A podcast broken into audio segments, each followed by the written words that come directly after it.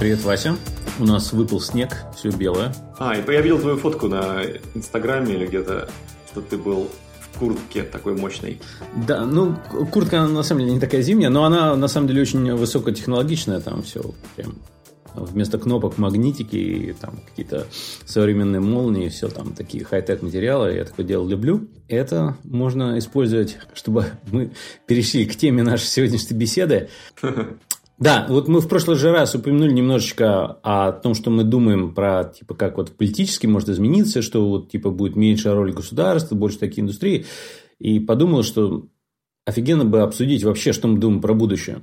Ну, причем будущее же, ну, как бы абстрактное это что-то, что будет через там, 5 лет, через 10, 100, там, 200, трудно сказать, но такие темы. Ну, что-то будет, да, потому что мы уже прожили хоть и маленькую часть э, такой всеобщей жизни человеческой, но мы застали вот такую кривую, когда все очень меняется стремительно из-за нашего какого-то очень бурного общечеловеческого участия во всем этом. И, и то, что фантасты понаписали, начинает сбываться и на глазах прямо. Вот, поэтому вот у тебя, я знаю, есть большой, даже вижу, вот ты поделился большим списком. Ну да, давай, вот значит смотри, я, я что хотел сказать. Во-первых, э, принято больше всего обсуждать, когда говорят про будущее, это на самом деле в очень таком узком спектре, это чисто говорить про такие технологии такие больше там компьютерные или там, там трехмерная печать, генная модификация, там а, беспилотные автомобили, туризм в космос, там нанороботы, искусственный интеллект, физические какие-то там, может быть, вещества, виртуальная реальность, там, не знаю, там умный дом, вот этот интернет вещей, там машинный перевод, ну, еще такие, ну, такие вещи. И на самом деле в рамках всего этого, в принципе, я бы построил эту беседу, потому что у человечества в будущем есть какой-то некоторые задачи, которые в основном, мне кажется, больше основаны на каких-то рисках. Вот есть какие-то риски в будущем, человечество пытается эти риски решить. Ну и плюс они пытаются себя, свою жизнь улучшить и там развлечь. То есть вот есть развлечения, просто общее улучшение, там выживание и решение вот этих рисков. И большая часть такой фантастики, она построена на определении, как вот эти с рисками имеются дела. И, ну, как бы там, начиная вот с 20 века, там, середины, вот появился гигантский риск атомной а, войны. В моем детстве, по крайней мере, это было вот когда мы там с друзьями обсуждали, это вот казалось такая страшная вещь. То есть, еще была вот эта память Второй мировой войны.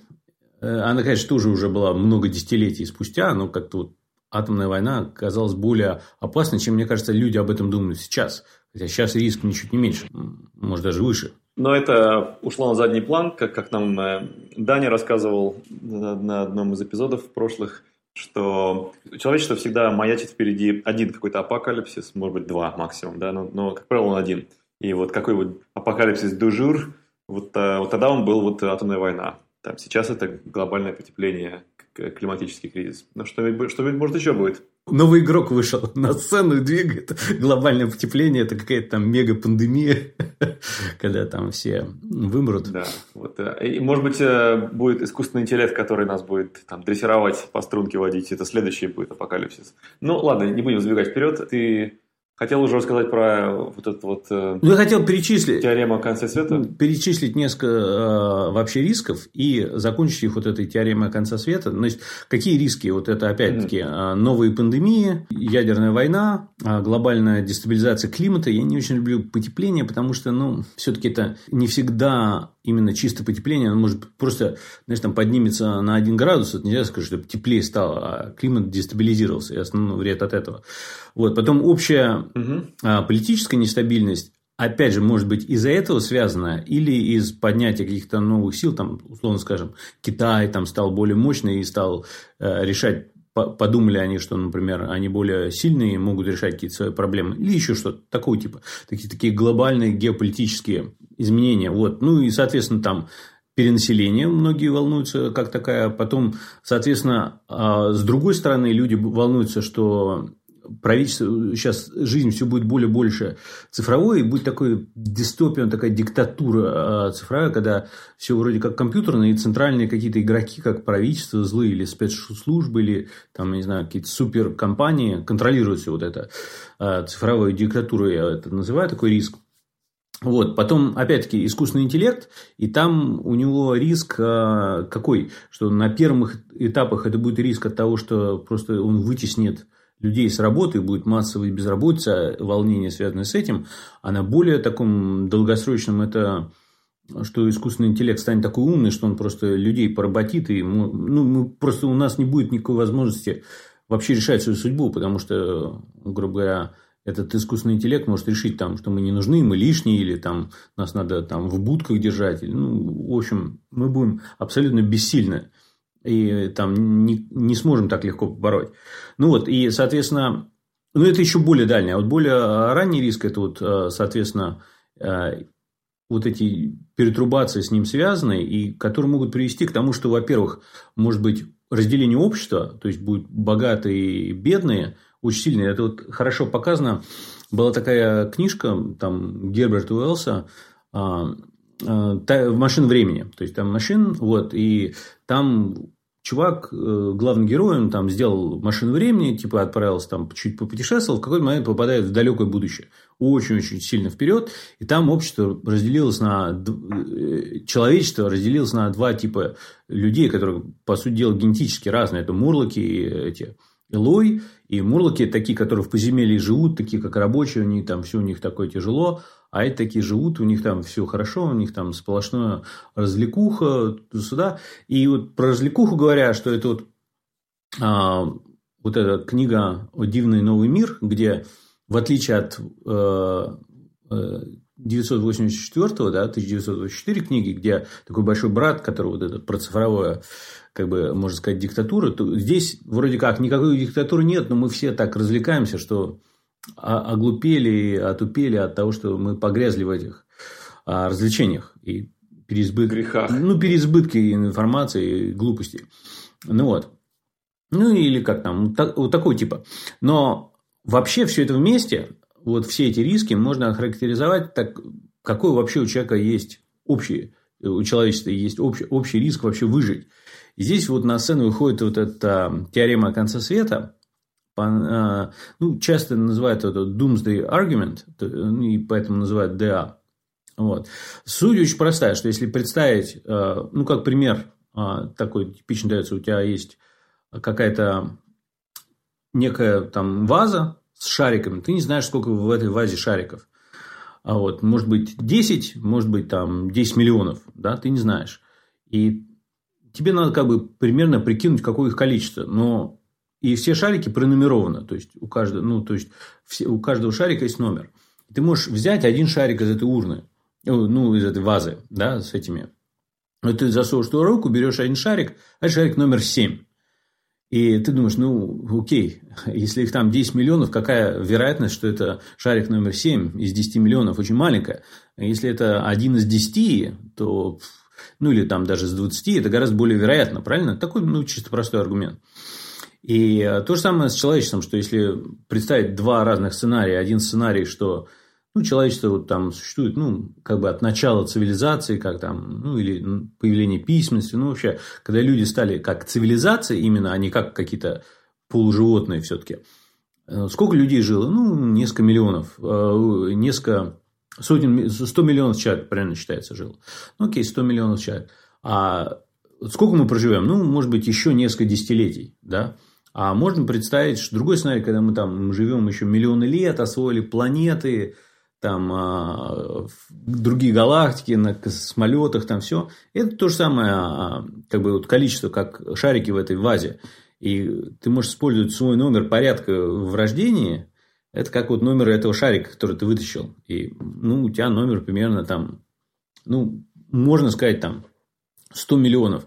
Ну, смотря как считать. Если считать от начала вообще цивилизации, там, когда письменность появилась, там цифры-то еще намного меньше. Они вообще порядка, там, не знаю, а, чуть больше 10 миллионов, там, ну, или там 20, такого типа. Это вообще цифры очень страшные, если это исходить из этого, то вообще не очень похоже, что будем жить. Ну, там, конечно, вот такие есть критика вот этого. Что олицетворяют эти шарики? Номер шарика олицетворяет, сколько человеческих поколений а, прожило, и всего из этого можно прикинуть, сколько их всего примерно осталось. Чисто статистически. Ну, вообще, если так рассуждать про модель вообще такую, то всегда ты будешь предполагать, что ты где-то в середине должен быть. Ну, скорее всего. То есть, может быть, не в середине, но хотя бы порядке ты должен а, говорить. То есть, если там ты вытащил какой-то шарик случайно, ну, окей, это на порядок, на два порядка, ну, то есть, если у тебя седьмой номер, то их может быть, ну, предположим, в 10 раз больше, ну, в 100 раз больше.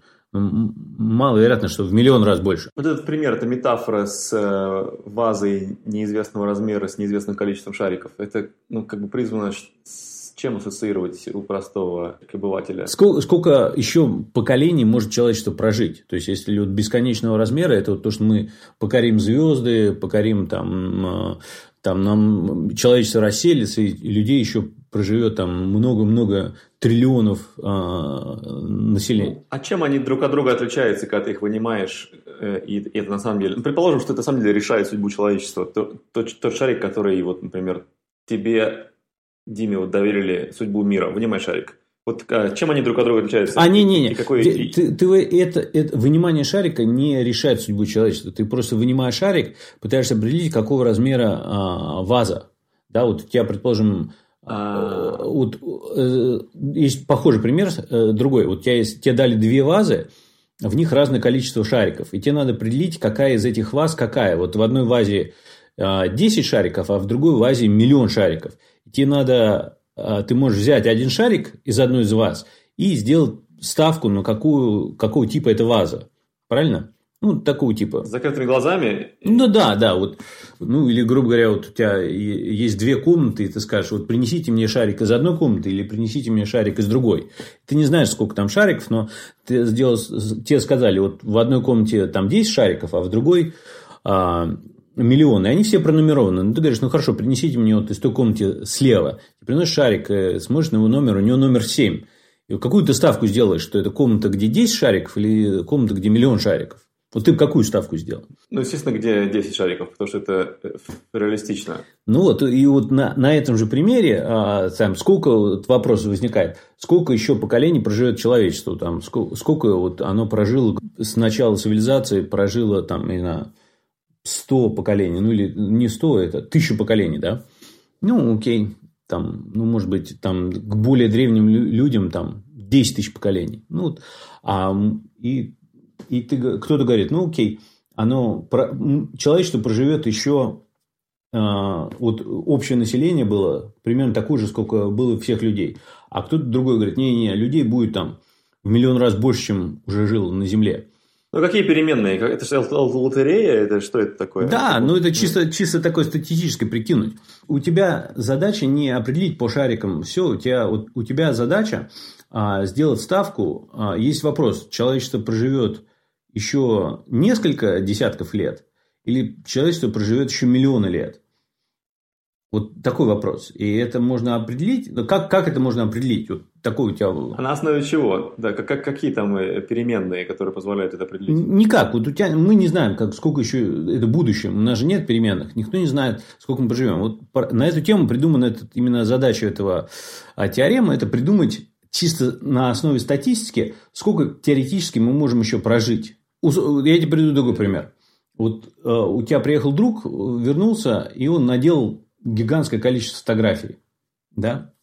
А, ну, ты не знаешь, сколько он ездил по там путешествовал, э, и вы начали там с кем-то из своих друзей спорить. Один говорит, ну, вот там Майкл, он путешествовал 10 лет, объехал все континенты, побывал во всех странах, все, но он наделал там 3 миллиона фотографий, а кто-то говорит, да не, не, это ты путаешь, это другой Майкл, и он нифига не ездил. Вот этот Майкл, он всего съездил в одну страну и сделал там всего 20 а, фотографий. Ну, вот вы спорите, вы пытаетесь определить, какой из этих Майклов. И тут вы видите, что у него из сумки торчит одна фотография. Ну, вы достаете, о, отлично. Вы достаете фотографию, а там фотография номер 7.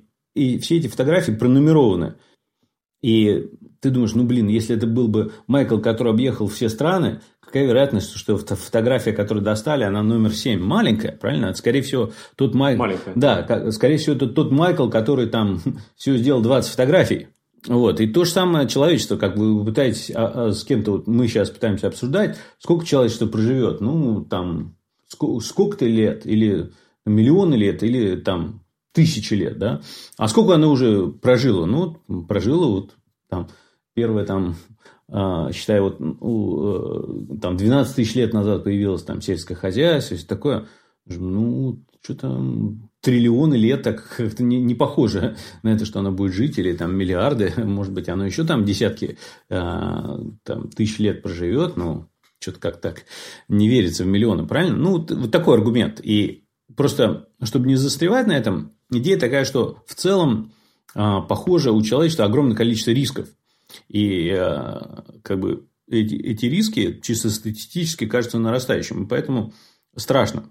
Кому-то. Да, да. Но опять-таки, и это, что это означает? Нам надо там все время париться или не надо париться?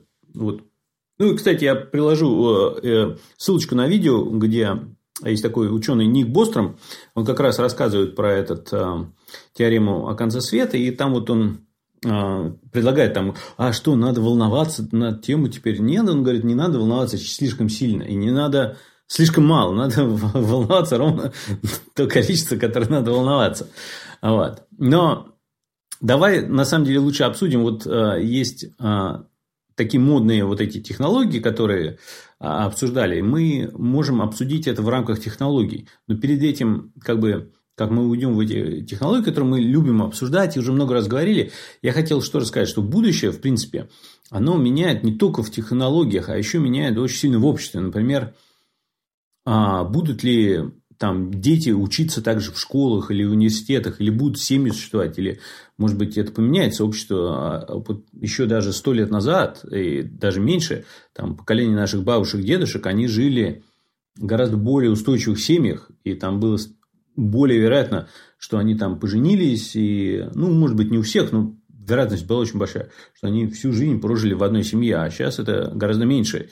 И многие молодые люди, я уже так довольно много знакомых у меня есть, которые и не собираются больше э, никогда ни разу не жениться, там, не строить семей, ну, как бы такие на временные отношения, как бы так вот. И это, это Но, ну, такой тренд. Я предсказываю, что сейчас будет очень сильно развиваться технология в области индивидуального выхода на пенсию. То есть без семьи, без поддержки. Это может быть со стороны виртуальной реальности, где ты будешь продолжать жизнь в очень интересной атмосфере. Э, несмотря на состояние своего тела и свою энергию. Это может быть э, какой-то очень э, высокого уровня, высокого класса, так, так сказать, дом престарелых, который будет делать максимально удобной и приятной твою старость. Это будет какие-то вот стартапы будут заниматься этим, которые будут подводить твои итоги, ну, держать как-то, делать какой-то блокчейн, там, encrypt твою вот информацию важную, и э, обещать какую-то надежность, э, передачу твоего наследия людям, которых ты выбираешь. В общем, вот, вот эти вот уход из жизни э, ассистированный, да, он будет нацелен на последние, скажем, 15-20 лет жизни людей, как никогда раньше. То есть он будет прям, это будет куча компаний, которые будут соревноваться за это. Вот такое мое предсказание. Ну, вот я думал на эту тему в плане, что в принципе вот, вот такие общественные вещи, сильно меняются в основном в тех областях, направлениях, это где люди раньше очень сильно зависели друг от друга, от, от, э, как бы, грубо говоря, от клана, от семьи. Раньше детей было много, почему? Потому что высокая смертность, было много детей. Там не было института там, детских садиков, поэтому все всей семьей помогали, там, поэтому жили кланом и все такое. Там старички не могли сами за собой ухаживать, и не было домов престарелых толком, да, ну вот они поэтому должны были жить с детьми, и все было так построено. Ну, потом стал меняться, это вот как бы сейчас вот а, уже есть няньки, детские сады, система э, дома престарелых, люди меньше-меньше.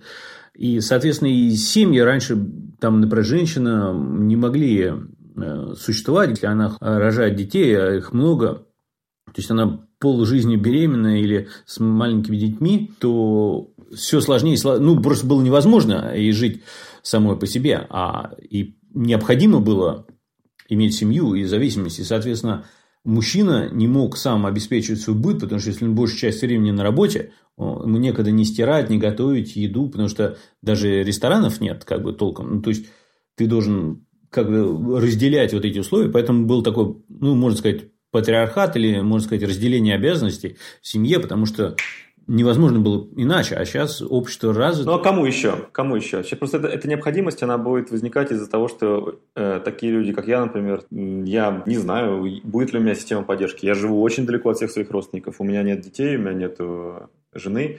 Я не вижу перспективы в данный момент, там, кто может за мной ухаживать, когда мне понадобится помощь. Вот поэтому я думаю, что таких людей будут сейчас десятки миллионов. Да, да, ну то есть... Э, которые, у которых есть деньги, например, у которых есть возможности сделать запрос по уходу от кого-то, но не такой дом престарелых, который у нас негативно немножко ассоциируется с каким-то тебя выкинули куда-то там, уже все, ты там никому не нужный, а очень даже какое-нибудь просто крутейшее место, куда даже хочется попасть. Ну вот у меня возникает такое э, опасение, скажем, ну или предположение даже, хотя оно просто такое мрачное немножко, что из-за того, что сейчас технологии стали так сильно меняться, а, вот эта кривая общества, когда у людей много денег, она поменяется. Раньше почему многие старики могли, или сейчас даже вот там в разных странах, старички, они очень часто очень богаты, потому что они всю жизнь работали, грубо говоря, заработали деньги, и сейчас могут их спокойно тратить. А, но что происходило а, раньше, то вот эта возможность зарабатывать денег с возрастом, она постепенно росла и, грубо говоря, завершалась, когда ты уже уходишь на пенсию. А сейчас, может быть, будет такое очень сильное изменение, что зарабатывать будут гораздо больше молодые. То есть, если, предположим, э, скорость изменения технологий будет такая большая, что основные заработки начнут происходить у людей, которые могут очень быстро адаптироваться, а это как раз молодежь. Таким образом, э, у многих стариков просто не будет денег на такой шикарный э, дом престарелых. Потому что э, оно все перейдет в цифровой мир, оно все будет дорогое. Они вовремя не купили криптовалюту, а все деньги обесценились. Криптовалюта дорогая, цифровая собственность стала дороже, чем обычно. И все. Я, я думаю, что это не единственный вариант развития событий, потому что мы не говорим о каком-то классическом там шикарном доме, дворце каком-то. Нет, это будут новые дизайнерские наркотики, которые будут улучшать э, твое самочувствие, твое состояние, э, медикаменты, да. Это будут э, электрические импульсы, которые будут как-то там нано контактами связаны с твоими там, мозговыми блоками. Это будет э, виртуальная реальность, в которой ты будешь молодой, красивый, энергичный. Это будет много чего. Это будет демократизироваться будет с каждым годом. Все будет более и более доступно. Сейчас на эту тему есть сериал.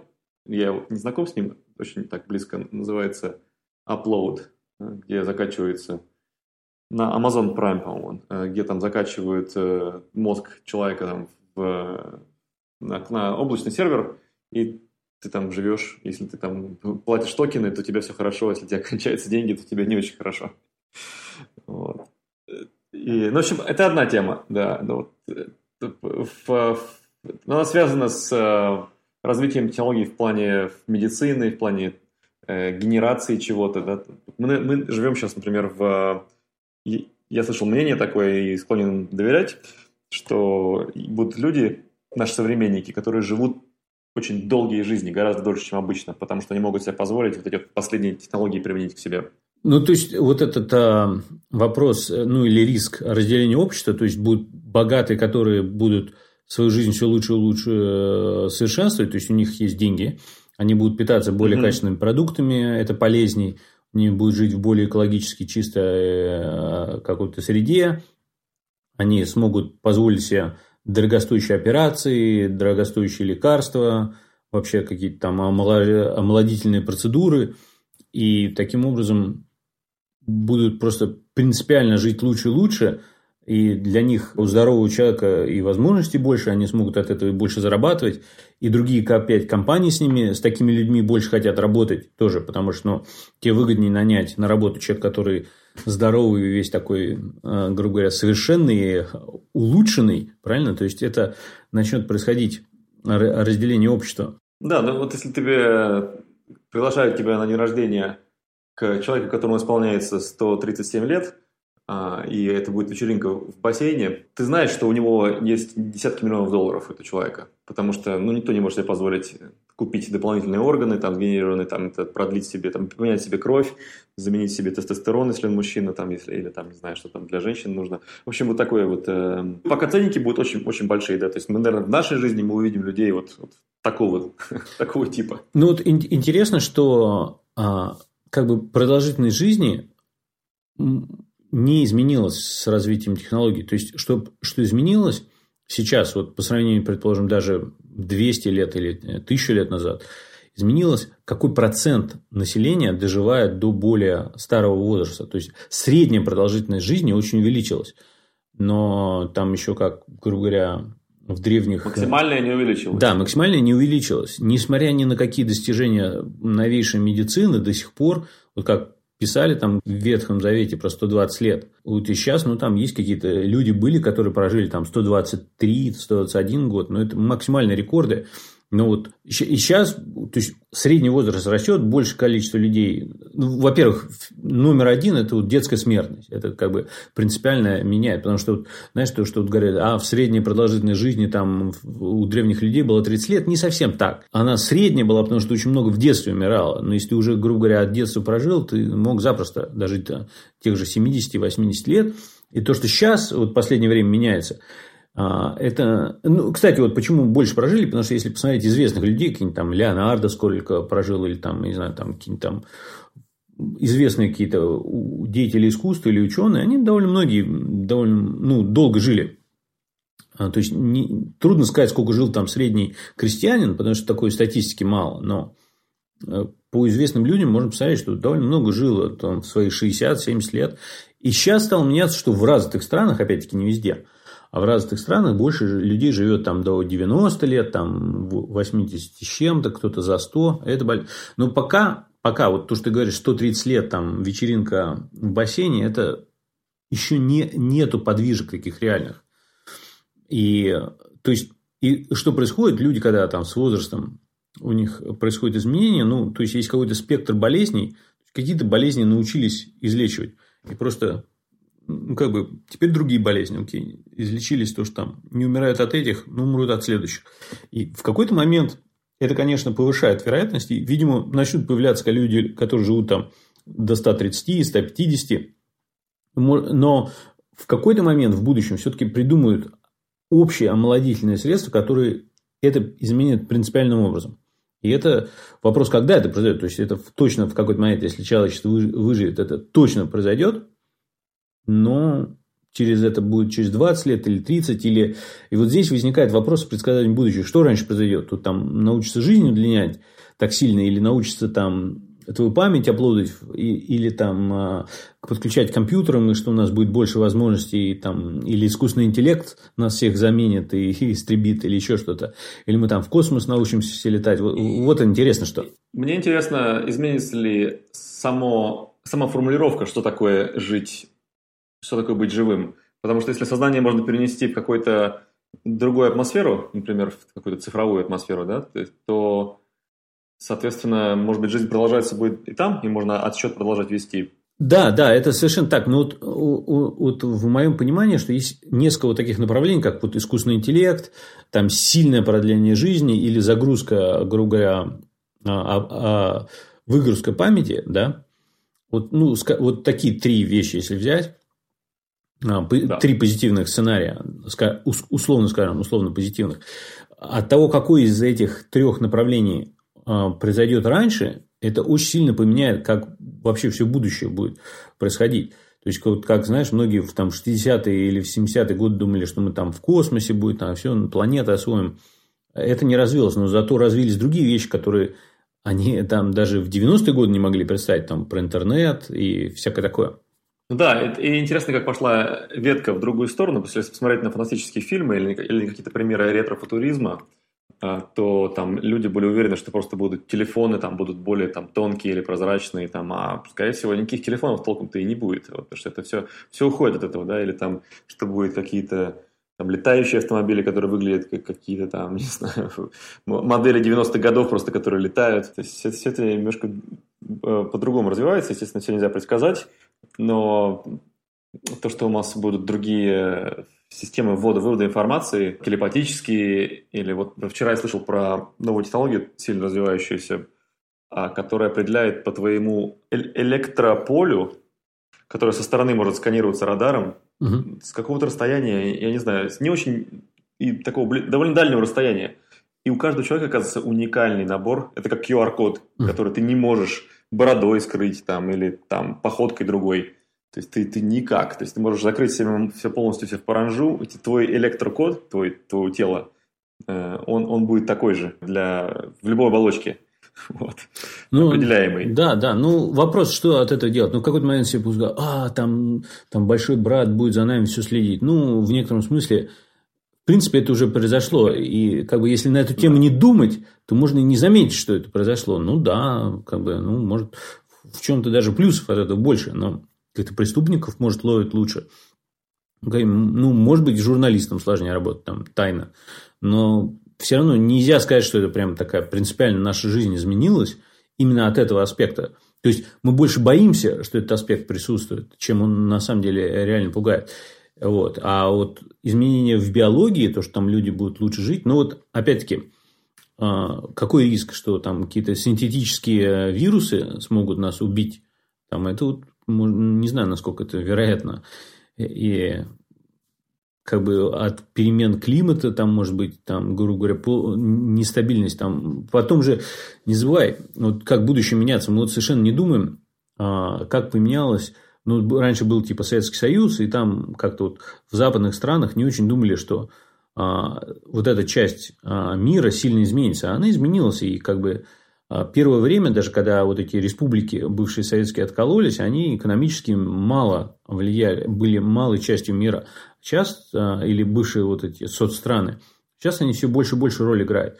То же самое же продает с Африкой, с Южной Америкой. Африка гигантский континент, там куча людей молодых. Все, они в какой-то момент все-таки выйдут на уровень, когда там появятся ученые, свои хакеры, биологи, программисты, и они начнут в какой-то момент вкладывать тоже очень много в экономику и совершенно по-другому. И там вот это как э, центристская вот эта евроамериканская модель очень сильно поменяется. Как Азия в какой-то момент, когда поднялась, вот Китай, там Япония, Корея, они очень сильно поменяли, как мир в целом э, развивается в будущем. То есть, по сравнению с европейской моделью, это сильно изменилось. Да, еще учитывая этот пример, э, что мобильная технология, которая пришла в Африку, практически перепрыгнув телефонную связь, которая по проводам шла. Ну, не только в Африку, в Азию тоже. Да, в Азию тоже. В Азию тоже, да. В какой-то степени это дало им преимущество э, в развитии в некоторых. То есть их мобильные там а, системы оплаты, э, э, связь, передача новостей,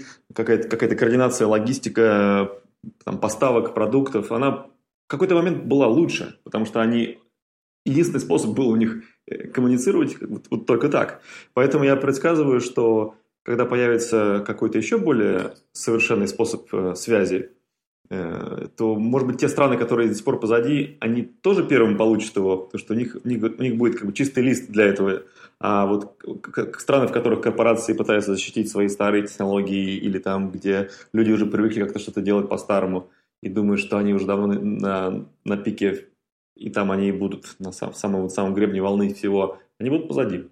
Например, если посмотреть, вот хороший пример, мы с тобой в Америке безвылазно пробыли долгое время, потом приезжаешь куда-нибудь еще в мир, другую страну, вроде бы она считается третьего или второго мира, а там что-то лучше, там транспортация лучше, там бам, там или что-то там, а система оплаты лучше. Ну да. И вот, и, и ты думаешь, о, так это легенда, оказывается, уже. То, что, то, что в Америке или там в Англии или в Германии все лучше. Нет, не так. То, то, да, точно. И причем, кстати, вот э, у тебя аргумент, что это вот может произойти в каких-то странах, а я бы это дополнил, что это не обязательно могут быть страны, это могут быть сегменты населения, которые раньше были бедные, и они не могли себе позволить, а потом не взяли и перешли, предположим, ну, как бы бедные студенты, раз, все перешли на криптовалюту. Потом казалось, что криптовалюта лучше, а они уже давно ей пользуются, и раз, и, и поменялись как бы места как бы, а, эти люди больше подготовлены, или, например, а, молодежь, какой-то возрастной сегмент. Они там, может, им там родители не разрешали чем-то одним пользоваться, они все, грубо говоря, привыкли с детства пользоваться чем другим, и потом раз, в какой-то момент именно эта часть технологии развилась, и они, оба, и в более выгодной ситуации. Да, вот такие вот э, интересные мысли. Да, остается пожить и увидеть. Давай договоримся, будем хорошо питаться, чтобы хотя бы записать еще эпизодиков так 100. Да, ну хорошо, да. Ну, в общем, а, я предлагаю вернуться к этой теме будущего, а, может быть, а, с других углов. Мы, мы, да, мы еще, мы только еще, да, почесали немного этот, поскребли поверхность. Да, да, да, да, грубо говоря, сделали такой примерный осмотр, что может быть, ну да. Ну хорошо, тогда до следующего. До следующего. Увидимся в будущем. Это уж точно.